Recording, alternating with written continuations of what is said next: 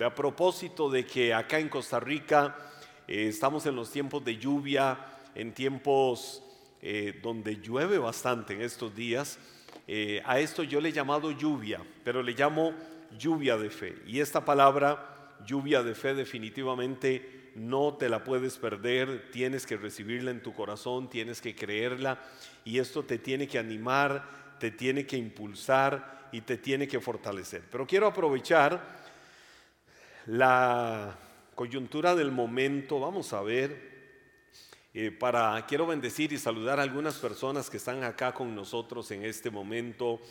Eh, quiero saludar a Guillermo Maroto, qué bueno que estás acá con nosotros y toda esa linda familia Maroto Zúñiga, les bendecimos, que la mano del Señor siempre esté sobre ustedes, los cielos abiertos para que venga esa lluvia de fe sobre sus vidas, de ánimo fortalecido a Giselle González, eh, saludos para Giselle, Rosibel Quesada, Alexander Monge, Alexander, el Señor es tu proveedor, Él es el Dios Jireh. Jireh significa proveedor, es el sustentador de tu vida y Dios va a tener cuidado y Él te va a restituir y va a traer a tu vida todo lo que el enemigo te haya robado. Tienes que creer a eso en tu corazón. Bendecimos eh, a todos los que están con nosotros, Sonia, Alejandra Villegas, la famosa Super Divi, Patri Leandro, Alex Cordero. Eh, se hace presente YAM eh, como una de las redes de la iglesia. YAM es jóvenes adultos de Maná. Son los jóvenes de 26 años en adelante que están haciendo cosas locas y lindas en la iglesia y en tantos de estos jóvenes de los 26 años para arriba. El Paz Alex Navarro, saludos, eh, te bendecimos. Eh, quiero bendecir a Emma Salmerón, eh, a Carito Maroto también, directora de Zona Kids de la iglesia. Mujeres Plus también se hace presente. ahí están mujeres adultas, solteras adultas eh, mujeres que están eh, solitas, quizás por alguna situación particular, viudas, divorciadas, eh, en fin, en Mujeres Plus ustedes tienen un lugar muy especial, una red de amor que sirve a todas estas personas que particularmente están dentro, dentro de esta fase, mujeres solteras, viudas, divorciadas, eh, en fin, y que queremos darle siempre un pastoreo cercano. Bueno, y siempre hay muchas otras personas, ahí leí a través de la red social Facebook, eh, pero en el canal de YouTube de Iglesia Maná, eh, Pablo Gudiel, dice, bueno, dice es Eugenia, les bendecimos, Jerry González, Nelson Abdalá, saludos para Nelson también, Caterín o Catherine Troncoso, eh, Lauren Avendaño, Mercedes Castillo, eh, por acá está Betty Jarquín, Jenny Arias, Dina Fajardo, eh, Elisa Jiménez, Edenia González, Marisa Brenes, Sonita Fuentes, a ustedes les bendecimos y ahí yo sé que para arriba todavía tenemos muchísimas más personas. Síganse reportando, sigan diciendo presente, yo también estoy en esta transmisión. Ah, quiero compartir estos minutos con este tema que les decía, eh, que quiero que te anime, que te impulse, que te inyecte fe, que te inyecte confianza en el Señor y de todo lo que Dios quiere hacer en tu vida. Esta palabra no te la puedes perder. Lluvia de fe. Así le hemos llamado, lluvia eh, de fe. y quiero refrescar esta historia porque es muy conocida, es una historia eh, que muchas personas la conocen, pero siempre que la podemos ver y ver algunos puntos ricos de ella, nos anima en fe y particularmente hoy. En el primer libro de Reyes, capítulo 18, versos del 41 al 46, pero vamos a ver del 39.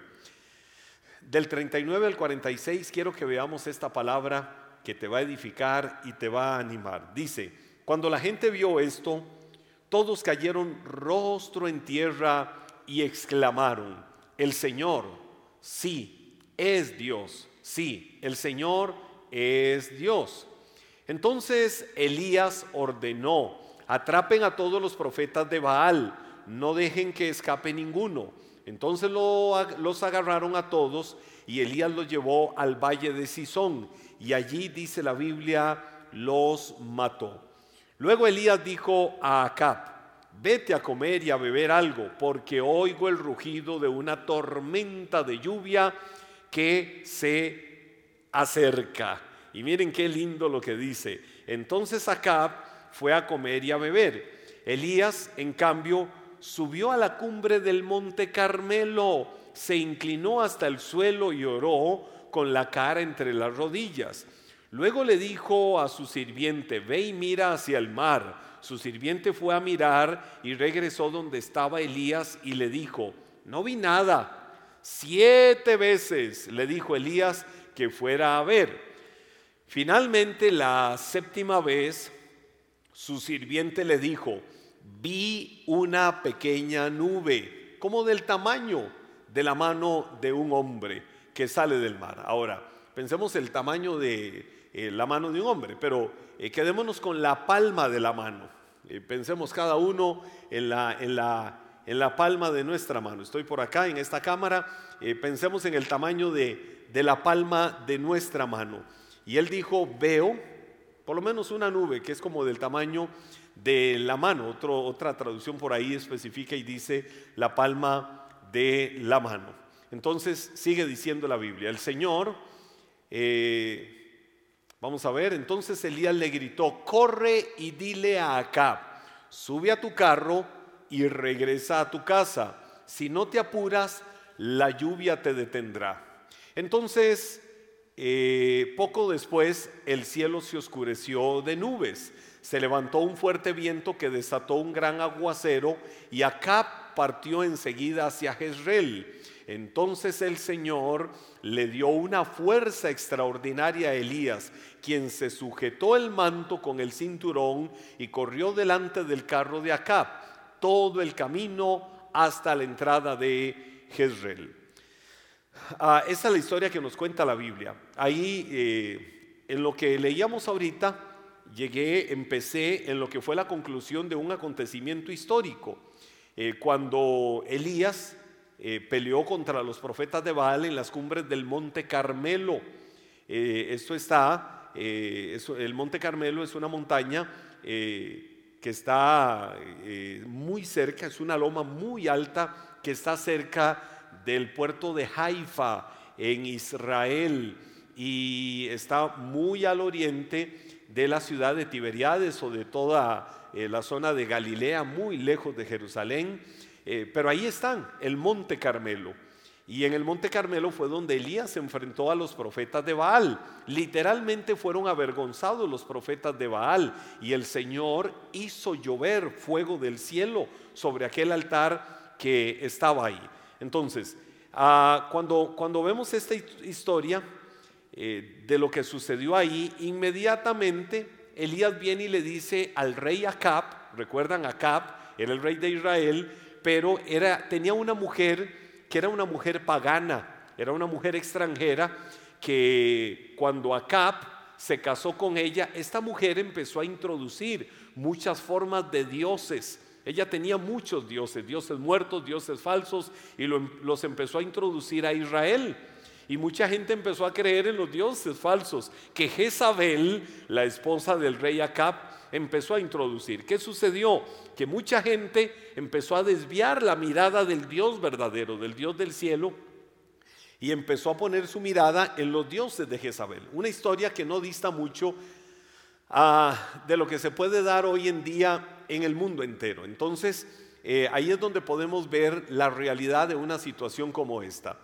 Eh, cuando son avergonzados los profetas de Baal y se recibe la victoria, eh, de parte de Israel y, de parte del Señor hacia Israel y Elías vio aquel triunfo, aquella bendición de Dios, eh, luego Elías le dijo al rey acá, vete, vete, avanza, porque viene una lluvia. Ahora, ¿por qué le dijo eso? Porque hacía mucho tiempo que no llovía.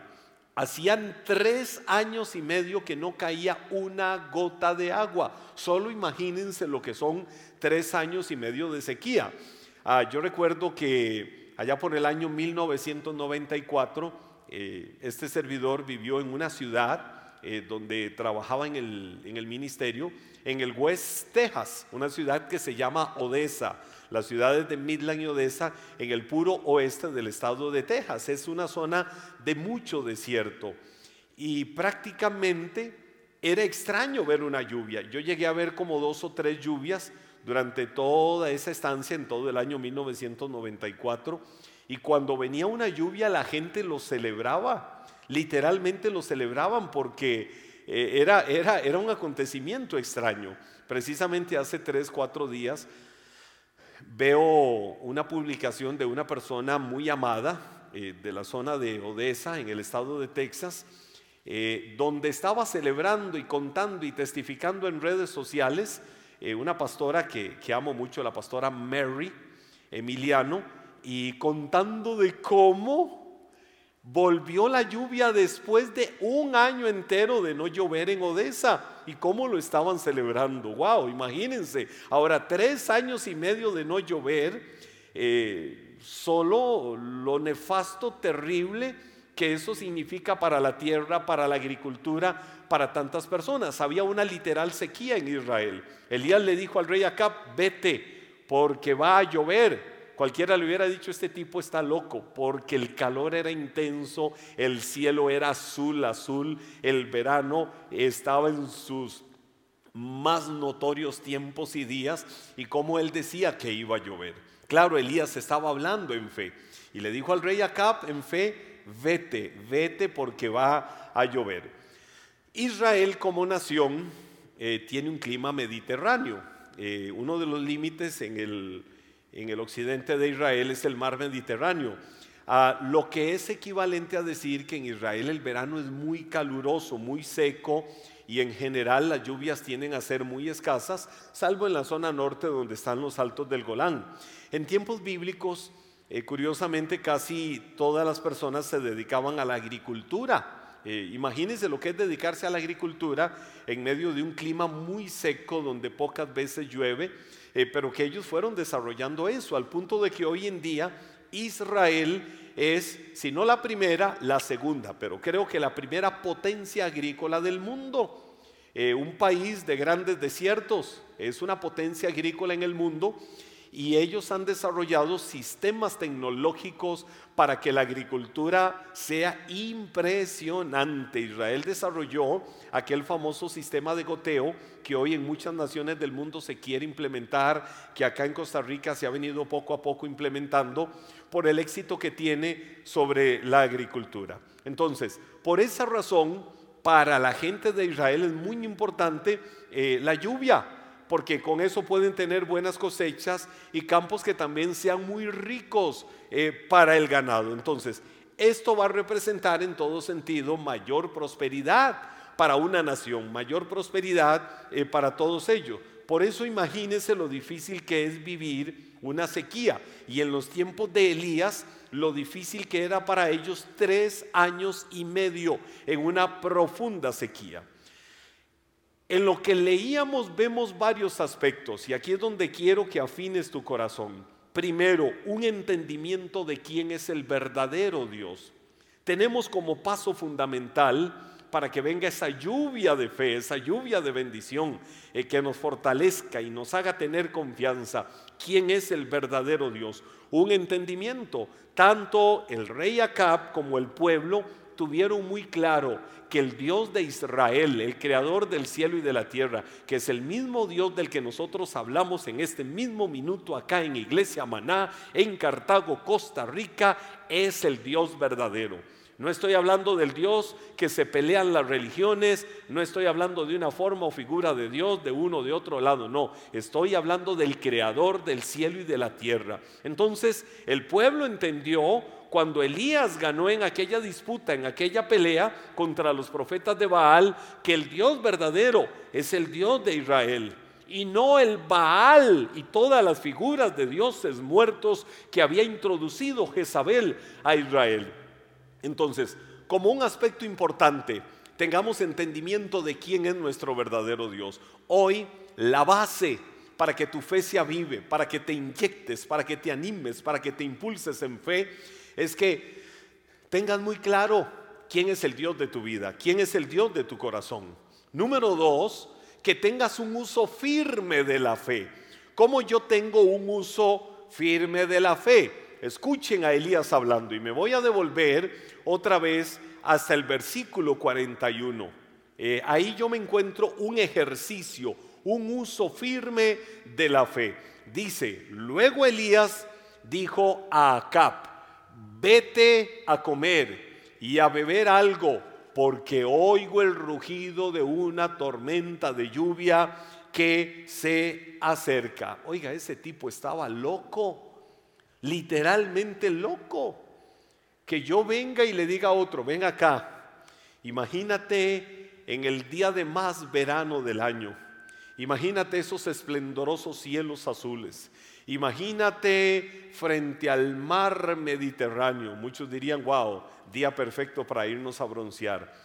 Imagínate que todos los sistemas de meteorología estén diciendo durante muchos días, semanas o tiempos, no vamos a ver la lluvia. Que toda la gente diga eso, que todo mundo tenga claro que la lluvia va a ser el menos invitado, no solo ese momento, no solo en ese día, sino durante mucho tiempo. Y que un tipo tan loco como Elías venga y le diga al rey Acab, ven, prepárate y mejor vete, porque oigo el rugido de una tormenta de lluvia que viene. ¿A dónde le estaba escuchando? Físicamente Elías no estaba escuchando nada. Físicamente o de manera natural, los oídos de Elías no estaban escuchando ninguna tormenta. Sin embargo, Elías viene y le dice al rey Acab, vete, porque ya estoy escuchando el rugido de una tormenta. Fue como decirle, rey, mejor vete, porque aquí hay un asunto que va a suceder, que se va a resolver y nadie lo puede resolver. Solo la mano de Dios es la que puede hacerlo. Pero ¿cómo puede ser eso posible? Si el cielo está muy despejado, ¿cómo es posible que se diga que va a llover? Cuando más bien podemos decir estamos en el día de mayor verano en el año. Elías sabía algo, Elías entendía y había algo que lo tenía muy claro. Solo por fe podía hablar de que venía una gran lluvia. ¿Recuerdas la definición de fe? Fe es la certeza de lo que se espera y la convicción de lo que no se ve. Fe es que tengo una certeza de que aquello que espero, ya lo tengo, lo estoy viviendo en el presente. Y es una convicción de que no lo veo, pero ya lo estoy viviendo, ya lo estoy sintiendo. Eso es fe. Eh, decía un querido amigo, fe es dar por hecho un hecho que no ha sido hecho para que sea hecho. Fe es dar por hecho un hecho que no ha sido hecho para que sea hecho. Está, está bonita esa, esa forma un poco popular de definir la fe. Fe es dar por hecho un hecho que no ha sido hecho para que sea hecho. Eh, eh, eso, eso afirma realmente lo que es tener fe en el corazón. Ahora, ¿qué fue lo que Elías hizo?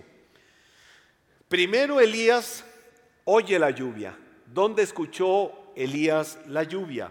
La escuchó en su corazón y empezó a verla en su interior. Eso fue lo primero que Elías hizo. Elías cerró sus ojos naturales, porque abrir los ojos naturales nos hacen ver las circunstancias. Abrir los ojos naturales nos hacen ver las situaciones que tenemos alrededor. Y cuando vemos las situaciones que tenemos alrededor, lo que vamos a ver son imposibles. Lo que vamos a ver es eh, algo fuera de la realidad. Y entonces, si Elías abría sus ojos naturales, veía un cielo azul y despejado. Pero él cerró sus ojos naturales, empezó a abrir los ojos de la fe y Elías empezó a escuchar el ruido de una tormenta de lluvia que se acercaba. Elías abrió sus ojos espirituales y empezó a sentir cómo la lluvia caía sobre él. Elías lo vio y Elías lo creyó. Te voy a decir algo, la fe te deja ver cosas que parecen imposibles y declara hecho aquello que anhelas que, y, y deseas que suceda. Te voy a repetir esa frase de mi corazón. La fe te deja ver cosas que parecen imposibles que puedas tener y declara hecho lo que anhelas que suceda. Cuando cierro mis ojos naturales y dejo de ver tanta circunstancia, tanto imposible, tanta adversidad, tantas cosas negativas y abro mis ojos espirituales, es donde se abre la fe y esa fe me hace ver esas cosas que humanamente son imposibles para declarar hecho a aquello que yo anhelo que suceda. Es decir, como Elías, si lo oyes, puedes verlo. Si hoy oyes el ruido de tu milagro que se va acercando, puedes verlo. Si hoy lo estás escuchando, empieza a verlo. Empieza a saludar tu milagro. Vuélvete un Abraham. Vuélvete un Abraham. Abraham, aún con su edad, ya un adulto muy maduro, Abraham, aún con la situación particular de su vida, Abraham se levantaba todas las mañanas y él saludaba su milagro. Abraham saludaba el milagro y Abraham daba por un hecho que Dios haría posible lo que humanamente era imposible, que él fuera padre de multitudes. Hoy le vas a creer a Dios eso vuélvete un Abraham. No veo mi milagro, no veo mi respuesta, pero yo lo saludo y yo lo estoy creyendo porque sé que el Dios de mi vida, el Dios de mi familia, el Dios de mi casa, el Dios en el que he creído es el verdadero Dios. Puedes oír la promesa de Dios y entonces podrás ver lo que escuchas. Si hoy oyes la promesa de Dios, podrás ver y escuchar lo que anhelas que suceda en tu vida. Número tres, una impresionante actitud de quebranto y de oración. Y esto me gusta. En el versículo 42 eh, del pasaje que leíamos, vamos a refrescar nuevamente esa parte. Dice así la Biblia, verso 42 de Primero de Reyes, capítulo 18. Entonces Acab fue a comer y a beber. Elías, en cambio, subió a la cumbre, subió a la cumbre del monte Carmelo, se inclinó hasta el suelo y oró con la cara entre las rodillas. Elías le dijo al rey, vete, porque va a llover. ¿Qué hizo Elías? No se quedó, Señor, no me hagas quedar mal. Haz posible el milagro, Señor. No me hagas quedar en ridículo, así como no me hiciste quedar en ridículo derrotando a los profetas de Baal. Dios hace el milagro de que vuelva la lluvia después de tres años y medio. No, dice la Biblia que Elías sometió su cuerpo. Tuvo una acción que parece natural, pero no es tan natural. Sometió su cuerpo. ¿Saben qué hizo Elías? Dice la Biblia que oró con la cara entre las rodillas. Si eres muy flexible, eh, si tienes un cuerpo muy ágil, muy flexible, intenta meter tus rodillas, perdón, tu cara, tu rostro entre las rodillas. Qué difícil es eso. Pero imagínense la actitud de quebranto que Elías podía tener delante de Dios en ese momento, que literalmente Elías llegó y metió su cabeza entre las rodillas en un clamor delante del Señor, orando, quebrantado, humillado delante de su presencia. Elías sabía una poderosa verdad y era que solo Dios, solo Dios, solo Dios podía cortar la sequía de varios años que había sobre Israel. Elías hizo algo, se apartó de todo, de la gente que le podía decir loco, de la gente que le podía decir eh, esa fe no es verdadera o la gente que le podía decir no lo intentes, ya nos rendimos, ya nos dimos por vencido, tres años y medio no vemos la lluvia, ¿cómo va a venir lluvia?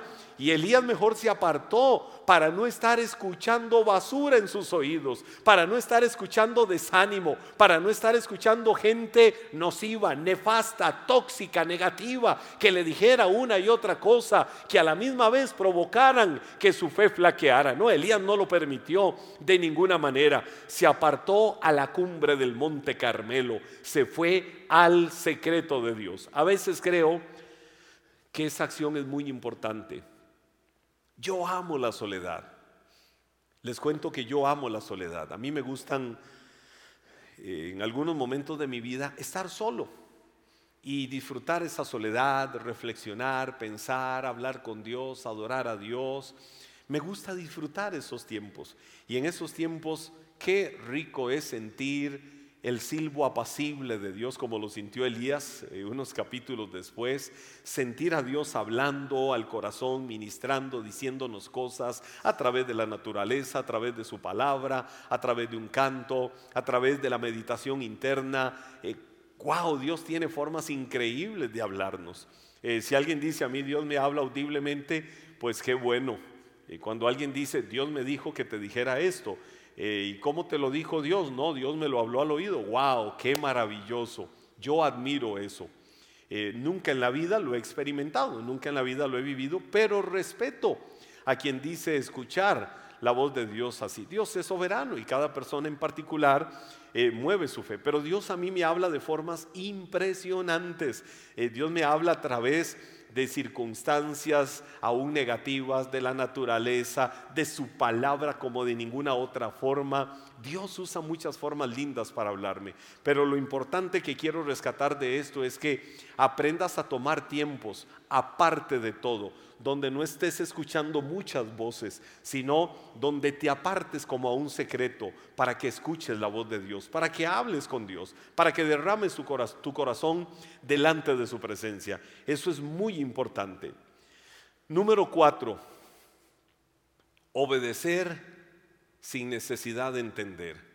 Así le he llamado a este punto número cuatro, obedecer sin necesidad de entender. ¿Cómo es obedecer sin necesidad de entender? El versículo 43 de Primero de Reyes capítulo 18 dice así, eh, para que lo tomemos otra vez. Luego le dijo a su sirviente, Elías le dijo a su sirviente, ve y mira hacia el mar. Su sirviente fue a mirar y regresó donde estaba Elías. Y ahí fue donde le trajo una respuesta. Pero quiero quedarme eh, con esto. Su sirviente fue a mirar y regresó a donde estaba Elías. ¿Qué fue lo que le dijo Elías? Ve y mira hacia el mar. Tienes que ir a mirar hacia el mar. Ahora, ¿cuál era el mar? El mar Mediterráneo que lo tenían al occidente. Allá atrás de ellos, a muchos kilómetros, eh, a unos 60, 70 kilómetros, eh, tienen otro mar, o quizás un poquito menos, que es el mar de Galilea, pero en realidad no es un mar, es un lago, el lago de, Genezaret o el lago de Tiberiades. Eh, pero pensemos que era el mar Mediterráneo, que lo más lógico es que haya sido el mar Mediterráneo, que lo tenían a muy, muy, muy, muy poca distancia, a muy pocos kilómetros de ese lugar. Elías le dice, ve y mira hacia el mar, que le dijera lo que estaba viendo. Ahora, cuando yo digo obedecer sin necesidad de entender, el sirviente no oía nada, pero sí obedecía. Y así saben cuántas veces lo hizo, siete veces. Regresaba y le decía a Elías, no veo nada. Elías le decía, ve otra vez al mar. Y él se iba y se fijaba hacia el mar, veía hacia allá al occidente el mar Mediterráneo, no veo nada. Y se devolvía y llegaba y le decía otra vez, amo, no veo nada. Elías le decía, ve otra vez. Él obedecía sin necesidad de entender. No le decía, pero ¿para qué me están mandando? ¿Pero por qué? ¿Qué es el asunto? Eh, no entiendo nada. Y no empezaba a cuestionar y no empezaba a filosofar y no empezaba a hacer nada. Sencillamente obedecía hay momentos en la vida en que no tenemos que hacer lo que queremos, sino lo que debemos. Y hay momentos en la vida en que tenemos que entender aquello de que la autoridad no se cuestiona, sino que la autoridad se obedece. Y eso era lo que estaba haciendo el sirviente de Elías, sujeto a la autoridad. Si la autoridad le decía, ve al mar a ver qué ves, él nada más iba. Y entonces no iba cuestionándose, mi jefe está loco Ahora sí es cierto que se le soltó un tornillo al jefe Elías, me manda, es más, ¿para qué me voy a fijar si ya sé que no voy a ver nada? No, él iba y obedecía y se fijaba. Se devolvía y le decía, amo, no vi nada. Siete veces se repitió esa acción. El sirviente no oía nada, no escuchaba ruido de truenos, relámpagos, no escuchaba como la furia de la lluvia donde venía, pero él siguió obedeciendo. Si mi autoridad me dice que lo haga, lo voy a hacer.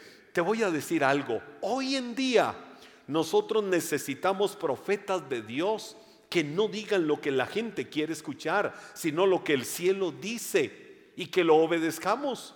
Eso es lo que necesitamos hoy en día. Profetas de Dios que no estén abriendo sus labios para decirle a la gente lo que la gente quiere escuchar, sino lo que el cielo quiere decir a sus corazones. Y lo que el cielo quiera decir a sus corazones, se vuelvan y lo obedezcan y caminen conforme a eso. El sirviente no cuestionó, solo obedeció. Número 5. Y, y nos vamos acercando a lo más rico, nos vamos acercando a lo mejor grandes bendiciones con pequeños comienzos. Grandes bendiciones con pequeños comienzos. El versículo 44, en este punto número 4, 5 que le llamé grandes bendiciones con pequeños comienzos, el versículo 44 dice así, libro de Primero de Reyes, capítulo 18, verso 44. Miren qué rico lo que la Biblia dice. Finalmente, la séptima vez, su sirviente le dijo, vi una pequeña nube, vi una pequeña nube, como del tamaño de la mano de un hombre que sale del mar. El punto yo le he llamado grandes bendiciones de pequeños comienzos. Estamos aquí, ¿verdad? En esta cámara. Grandes bendiciones de pequeños comienzos. El siervo vio algo muy pequeño. La séptima vez que fue en obediencia a fijarse en el mar, dijo, wow, veo una pequeña nube. Y extendió su mano y dijo, esa nube que veo allá en el occidente es como el tamaño de la palma de mi mano. Pero Elías, cuando el siervo vino y le dijo, vi, vi una pequeña, minúscula, ínfima, casi microscópica nube que a la distancia era como del tamaño de la palma de la mano. El siervo vio eso, pero Elías vio algo grande. Elías entendió que del mar estaba subiendo una nube que algo estaba llevándose esa nube hasta el mar. Te voy a decir algo, así como Elías entendió que aquella pequeña nube que se veía al, a la distancia y que el siervo la vio tan pequeña en la distancia como el tamaño de la palma de su mano, para Elías significaba algo grande y que subía, que se levantaba del mar. Te voy a decir que cuando tu alabanza y tu fe suben al trono de Dios, Él hace que baje su gloria y los milagros. Y esa palabra la tienes que escuchar otra vez. Cuando tu alabanza, cuando tu fe sube delante del trono de Dios, del trono de Dios,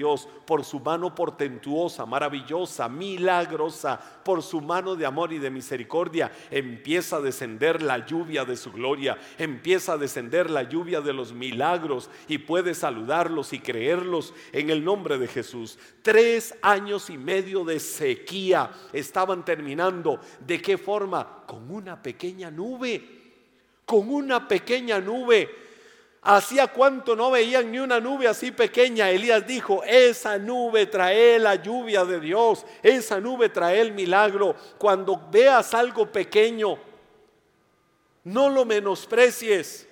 Cuando estés viendo algo pequeñito de parte de Dios, créele y di ahí, ahí, ahí trae Dios el milagro, ahí trae Dios la respuesta, ahí trae Dios lo que yo quiero y necesito, porque cuando le crees a Dios, aún lo diminuto tiene propósito. No esperes ver algo grande, mira algo pequeño y de lo pequeño Dios puede hacer cosas grandes y maravillosas. Tres años y medio con una pequeña nube, estaban terminando con una gran sequía.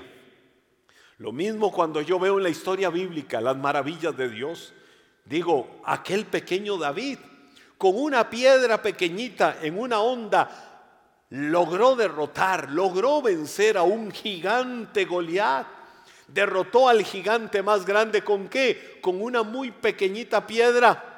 Un niño pequeñito en una canasta, en un río lleno de cocodrilos.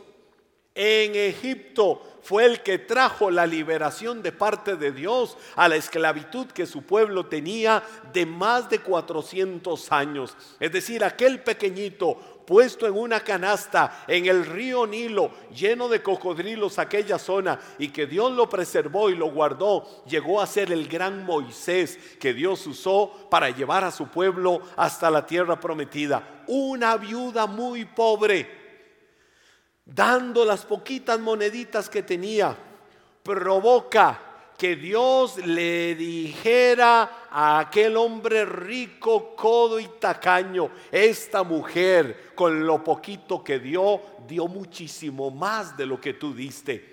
Porque tú con toda tu riqueza diste de lo que te sobraba, diste migajas, que aunque en apariencia parecía mucho, pero lo que diste fueron migajas, porque tienes mucha riqueza. Pero esta mujer, de lo poquito que tiene, lo ha dado todo. Ella dio más que tú. Ella es la que tiene la recompensa en el mismo cielo. Algo que delante de la gente puede parecer muy poco, casi nada menospreciable, en el corazón de Dios puede significar mucho. Una ciudad tan pequeña como Belén de Judea hasta hoy una ciudad que sigue siendo pequeña. Fue la ciudad que dio a luz al niño llamado el Cristo de la gloria y Salvador del mundo. En la pequeña Belén de Judea se gestó el nacimiento o se dio el nacimiento de Dios hecho hombre, el Cristo que te amó y que te salvó y que te redimió en una cruz del Calvario. Wow, nunca menosprecies lo pequeño. En las cosas pequeñas aprende a saludar los grandes milagros de Dios. Una nube del tamaño de la palma de una mano, cuando aquel hombre la veía y decía, wow, esa nube es muy pequeña, pero vino y le dijo a Elías, amo, vi una nube. La séptima vez que fue a fijarse, le dijo, vi una nube. Pero quiero decirte que es como del tamaño de la palma de una mano. No le dijo, es una nube que cubre todo el cielo. Elías entendió que en aquello tan pequeño se estaba formando el milagro que por tres años y medio estaban esperando. Aún lo pequeño que empieces a ver en tu vida, la puerta muy pequeñita que se está abriendo, es la que Dios va a usar para gestar los grandes milagros que estás esperando. Esa puerta que en este momento se te está abriendo, eso que quizás no lo habías considerado pequeñito, es lo que Dios va a usar para llevarte a grandes cosas. Y quiero decirte algo al corazón. Nadie puede llamar pequeño a lo que Dios ha dado. Si Dios te dio una palabra, persevera en ella. Y lo que ahora es sequía, que empiece a cambiar en el camino de tu vida. Solo créele a Dios que venga la nube pequeñita, pero llena del gran aguacero, de la gran lluvia de su amor, de la gran lluvia de su bendición, del mismo cielo para tu vida. Y termino mencionando este versículo, Deuteronomio capítulo 18, perdón, capítulo 28, verso 12, que dice así, el Señor enviará lluvias en el tiempo oportuno desde su inagotable tesoro en los cielos y bendecirá todo tu trabajo. Tú prestarás a muchas naciones, pero jamás tendrás necesidad de pedirles prestado. Clama ya por esa lluvia del cielo para tu vida. Dile, Señor, tú vas a enviar la lluvia de tu bendición sobre mi vida. Yo no dependo de hombres, yo no dependo de lo que otros hagan o no hagan conmigo. Yo dependo total y absolutamente de ti. Tú eres el proveedor de mi vida. Tú eres el Dios de los milagros. Tú eres el Dios de la bendición. En ti me fortalezco. La fe no significa eh, ausencia de problemas. La fe y la confianza y la paz de Dios en tu vida no significa ausencia de problemas, significa que en los problemas, en la crisis, en la adversidad, en los vientos contrarios que soplen sobre tu vida, ahí está la mano de Dios para bendecirte, ahí está la mano de Dios para cuidarte, ahí está la mano de Dios para sustentarte. Hoy créele a Dios, saluda el milagro, esa pequeña nube como del tamaño de la palma de tu mano, salúdala y créele a Dios que Él va a hacer maravillas, créele a Dios que Él va a hacer milagros, créele a Dios que Él va a hacer algo poderoso y grande en tu vida. Hoy es el tiempo de la respuesta, hoy es el tiempo de la bendición de Dios para tu vida. Camina en fe, fortalecete en fe, robustece tu fe, cultiva una fe vigorosa en Cristo Jesús, que Él siempre tiene la respuesta a cualquiera que sea la necesidad que haya.